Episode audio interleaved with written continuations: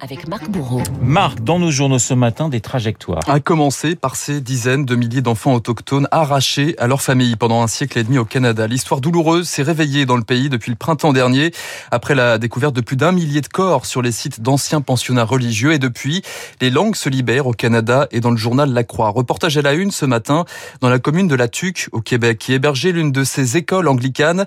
Madeleine Basile, une survivante, se souvient d'abord du jour de son départ. Ma grand-mère où l'on m'emmenait.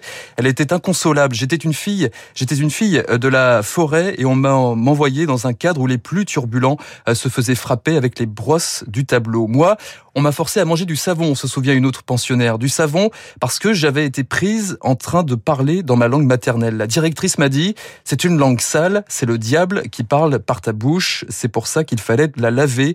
Tous les jours que j'ai passé au pensionnat, j'ai été maltraitée. Ils m'ont presque assassiné. Des brimades, des violences, des abus sexuels, un traumatisme intergénérationnel, raconte le journaliste Alexis Gacon. Le taux de suicide est aujourd'hui trois fois plus élevé parmi les Premières Nations que dans le reste de la population canadienne.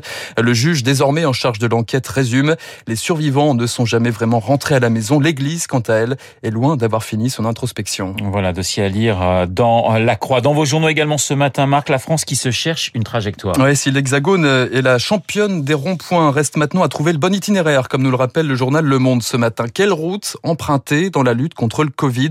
Si Paris vaut bien une messe, comme le disait Henri IV, pour le gouvernement Jean Castex, la santé des Français vaut bien un pass sanitaire, nous dit l'opinion, qui prévoit déjà un désastre. Olivier Bakusa de citer les contrôles dévolus à la SNCF qui vont se heurter à la résistance assumée des cheminots, les forces de l'ordre dont les syndicats ont déjà prévenu euh, qu'elles feraient avec les moyens du bord et les fonctionnaires des agences régionales de santé qui naviguent à l'aveugle, sans oublier les préfets à qui le gouvernement a renvoyé la patate chaude pour les contrôles des centres commerciaux, euh, nous dit l'opinion. Le Parisien, lui, préfère la pratique à l'expectative, les loisirs à l'épreuve du pass à la une du journal, car oui, le pass sanitaire est une réalité depuis mercredi dernier et les premiers résultats ne sont pas fameux certains parcs d'attractions ont perdu jusqu'à 70% de leurs visiteurs et les refoulés sont très remontés, explique Arnaud euh, Bénet du syndicat national des espaces de loisirs. On se fait insulter maintenant sur les réseaux sociaux. Les festivals aussi se mettent en quatre. On contrôle même le pass sanitaire à 2020 mètres d'altitude dans les Alpes, raconte le journal. vous redescendez alors si vous êtes, si vous n'avez pas le bon pass? Alors justement, hein, c'était pour le, Cosmo Jazz Festival hein, d'André Manoukian. 2h30 de marche hein, donc pour écouter de la musique. À l'arrivée, donc un QR code. Qu'est-ce qui peut bien se passer donc quand on n'a pas son pass?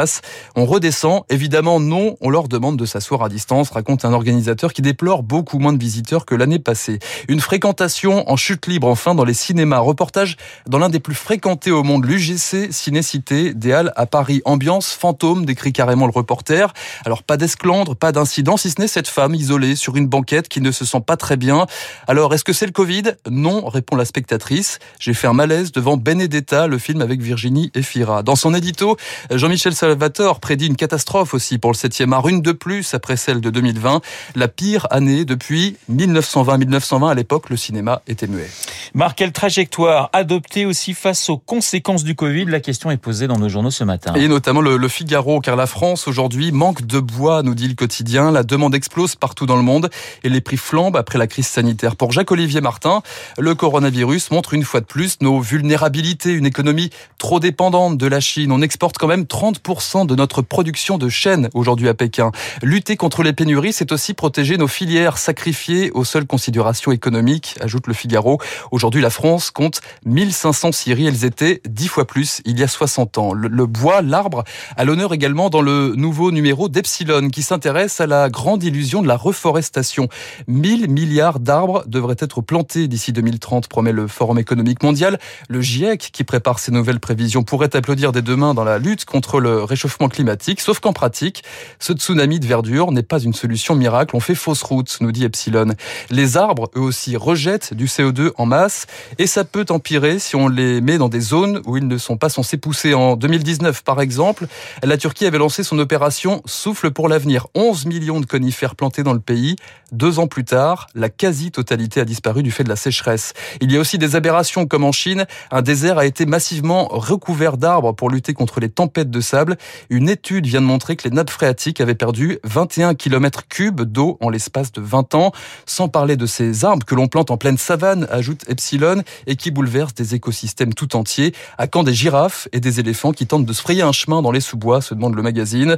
La main de l'homme est encore une fois en cause. L'enfer est pavé de bonnes intentions. Et une actrice en colère ne dit pas mieux. La nature se régule et se débrouille très bien toute seule. Propos signé Brigitte Bardot, Bibi, le retour dans le cinquième numéro de la revue Front Populaire menée par, par vous, Michel Onfray, numéro consacré à l'écologie sous-titré Les leurs et la nôtre. Et autant dire que l'ancienne actrice nous promet le chaos dans l'interview euh, menée par Franz-Olivier Gisbert. Premier constat, la démographie galopante sera notre prochaine tragédie. 7 milliards 600 millions d'habitants, 10 milliards en 2050. L'humanité sera responsable de la fin du monde, dit Brigitte Bardot. Et ne comptez pas sur la politique pour parler d'écologie, selon elle. L'Europe, je ne sais pas s'il faut en rire ou en pleurer.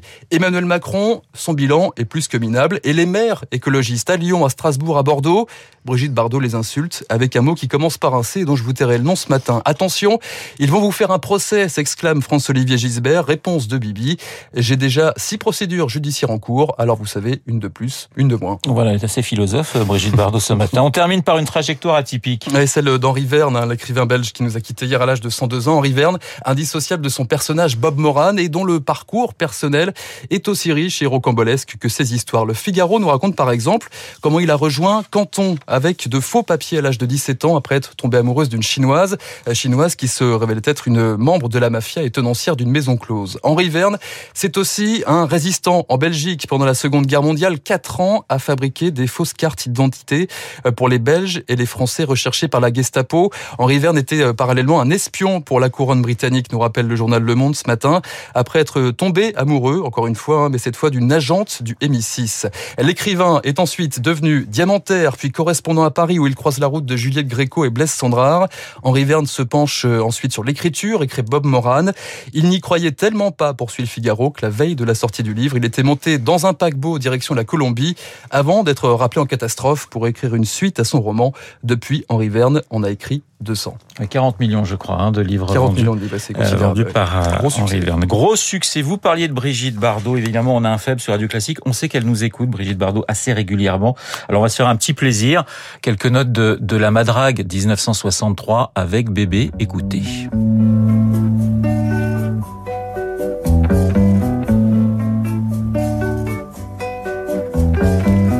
Sur la plage abandonnée